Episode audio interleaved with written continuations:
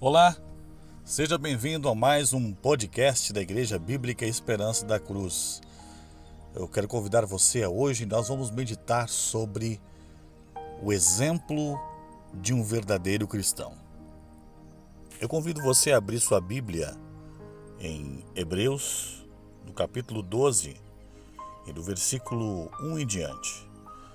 É, a palavra de Deus nos diz assim, em Hebreus capítulo 12. Portanto, nós também, pois estamos rodeados de tão grande nuvem de testemunhas, deixemos todo embaraço e o pecado que tão de perto nos rodeia e corramos com perseverança a carreira que nos está proposta.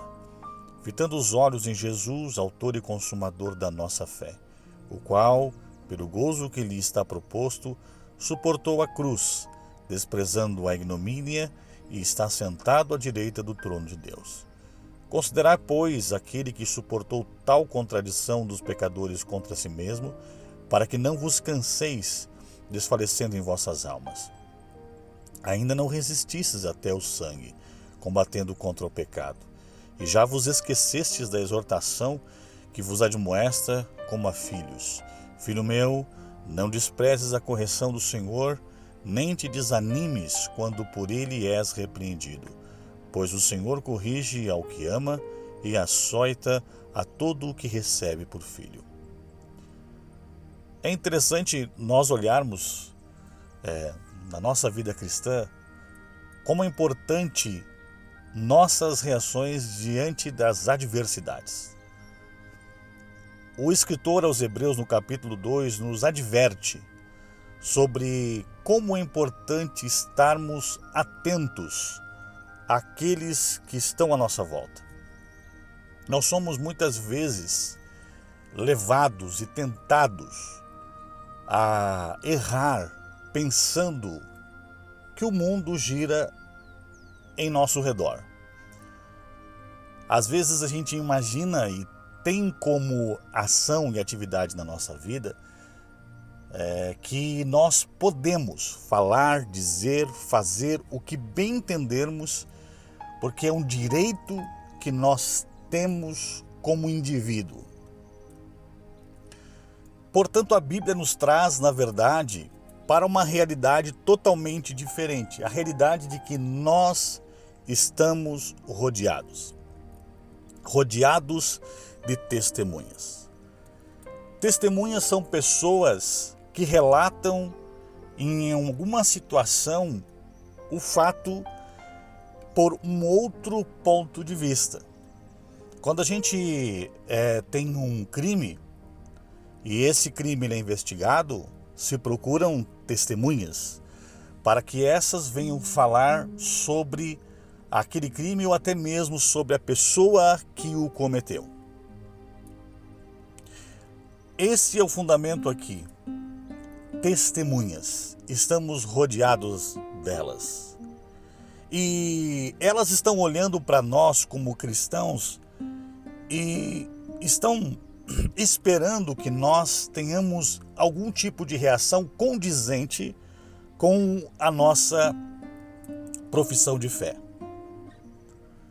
Então, o aconselho, o conselho que nós temos logo em seguida do escritor aos Hebreus é que nós nos deixemos desembaraçados, que nada nos embarace, que o pecado que nos rodeia de perto, as coisas ruins que estão ao nosso redor todo o tempo, as tentações que nos advêm é, diariamente, é, nós também venhamos deixar, porque isso nos embaraça, por isso, porque isso nos enreda, porque isso nos impede de nós continuarmos firmes na nossa caminhada com Cristo.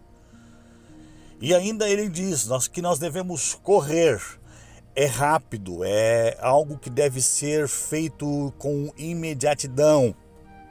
Nós devemos estar então correndo com perseverança. Perseverança significa é constância a carreira que nos está proposta. Em quem nós devemos então nos é, colocar como alvo da nossa corrida de fé? Fitando os olhos em Jesus. Isso quer dizer que a nossa meta ela deve estar em Jesus. Jesus é o nosso alvo, é o nosso é nossa meta, alcançar olhos fitos em Jesus, significa que o que nós queremos a todo e qualquer custo é chegar cada vez mais perto de Jesus. Por que Jesus? Porque a, o próprio escritor diz que ele é o autor e consumador da nossa fé. A fé que existe em nós, ele não é só o autor dela, ele não é só a, a razão da nossa fé, mas ele é também aquele que consuma a nossa fé, aquele que faz com que nossa fé tenha resultados.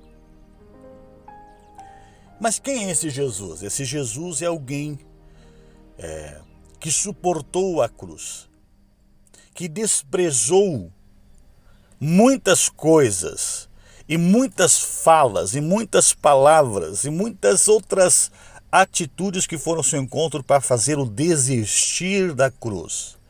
Ele suportou a cruz, desprezando toda e qualquer outra fala, toda e qualquer outra indução, toda e qualquer outra é, outro conceito que dissesse: não, Jesus, você não precisa ir para a cruz, você não precisa morrer na cruz.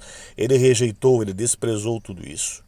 E o resultado disso é que ele morreu na cruz, ressuscitou o terceiro dia e está sentado à direita do trono de Deus. Então, o escritor aos Hebreus ele continua dizendo: então, por favor, considerem isso.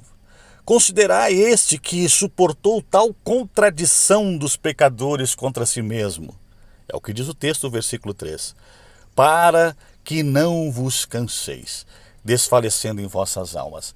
O interessante é que o escritor está dizendo aqui, por favor, olhem, considerem esse sacrifício, ele é um sacrifício para toda a eternidade e então, olhando para isso, o poder desse sacrifício na cruz, não cansem. Não desfaleçam em vossas almas, não desistam na caminhada, não desanimem, não duvidem. Ainda, falando ao escritor aos hebreus, aos outros demais, né? Ainda não resististes até o sangue, combatendo contra o pecado. Irmão, você que está me ouvindo, amigo, você que está me ouvindo neste momento, talvez você esteja medindo a sua condição hoje, dizendo: Eu não consigo, eu não suporto, eu não tenho forças, eu não tenho condições de lutar contra isso. Eu vou dizer para você: você ainda não chegou ao ponto que chegou o Cristo, de resistir até o preço de sangue para combater contra o pecado da humanidade. E às vezes, como diz o escritor, nós esquecemos da exortação, nos esquecemos do ensino que nos diz: Filho meu, não desprezes a correção do Senhor, nem te desanimes quando por ele és repreendido. Nós não estamos preparados para a crítica construtiva. Talvez algumas pessoas, não, eu, eu aguento a crítica, eu, eu suporto que alguém venha me dizer que eu estou errado na minha caminhada. Eu, eu, eu não é, me entrego, eu, eu consigo é, absorver a, a, a crítica e consigo com ela trabalhar. Irmão, seja sincero com você mesmo neste momento que está me ouvindo. Amigo, seja sincero. Você gosta de ser repreendido? Não precisa, claro, você não vai conseguir me responder, mas pense consigo mesmo. Você gosta de ser repreendido? Você gosta quando alguém vem lhe chamar a atenção sobre algo errado que você está cometendo? Ninguém gosta. Ninguém gosta. No fundo, até mesmo as pessoas que estão acostumadas a fazer tudo certo, elas são, ficam chocadas quando alguém vem e lhes fala algo que não está correto na sua vida. Quando Deus faz isso, quando o Senhor faz isso, quando Ele nos repreende, quando Ele nos chama a atenção, o versículo 6 do capítulo 12 de Hebreus diz: Pois o Senhor corrige ao que ama e açoita a todo o que recebe por filho. Eu quero te dizer o seguinte: porque Jesus te ama, porque Jesus te quer perto, porque Deus quer que você passe o resto da eternidade com Ele no céu, Ele corrige a tua caminhada. Ele corrige porque ele te ama, ele corrige porque ele te quer bem, ele corrige porque ele precisa garantir que você não vai é, se é, perder na sua caminhada. Todo aquele que é, ele recebe por filho, às vezes dói um pouco mais, porque ele açoita. E aqui, claro, é um termo é, figurado, né? É, talvez para nós hoje, talvez seja impensável para alguns de nós alguém ser açoitado nos nossos dias.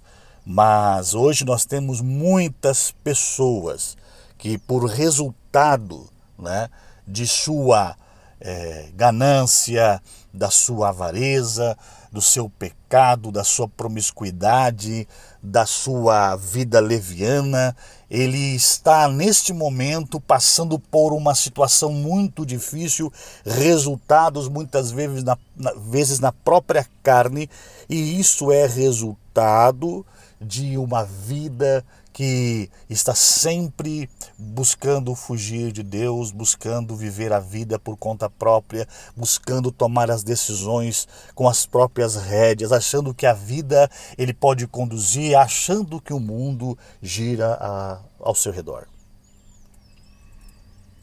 O Senhor não quer perder ninguém.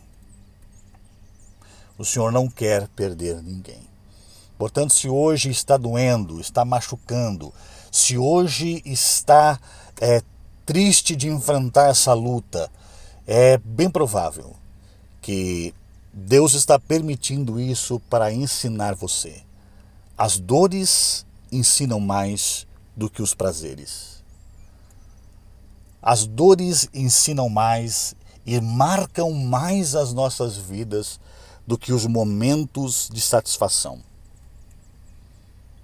Se quisermos sempre viver momentos satisfeitos da vida, a gente precisa valorizar o que aprendemos e não cometer os mesmos erros que levaram aos açoites e até mesmo às correções. Nós precisamos constantemente orar, buscar a orientação de Deus, viver uma vida no exemplo de um cristão. Deus abençoe você após ouvir essa palavra, essa mensagem. Que você possa é, ser, nesse momento, conduzido pelo Espírito Santo de Deus ao verdadeiro arrependimento de tudo que você tem feito, que possa, é, nesse momento, não estar tá tendo nenhum resultado negativo ao ponto de sentir tanta dor na sua vida, um açoite, né? Ah, alguma coisa do tipo mas que você possa, nesse momento, aonde você estiver, refletir na sua vida sobre tudo que tem feito até hoje, até esse momento em que você me escuta. Analisar tudo isso, colocar diante de Deus, arrepender-se verdadeiramente, e arrependimento fala de mudar de atitude, com o coração contrito, com o coração voltado para Deus. Deus abençoe meu amigo, meu irmão, com esta palavra.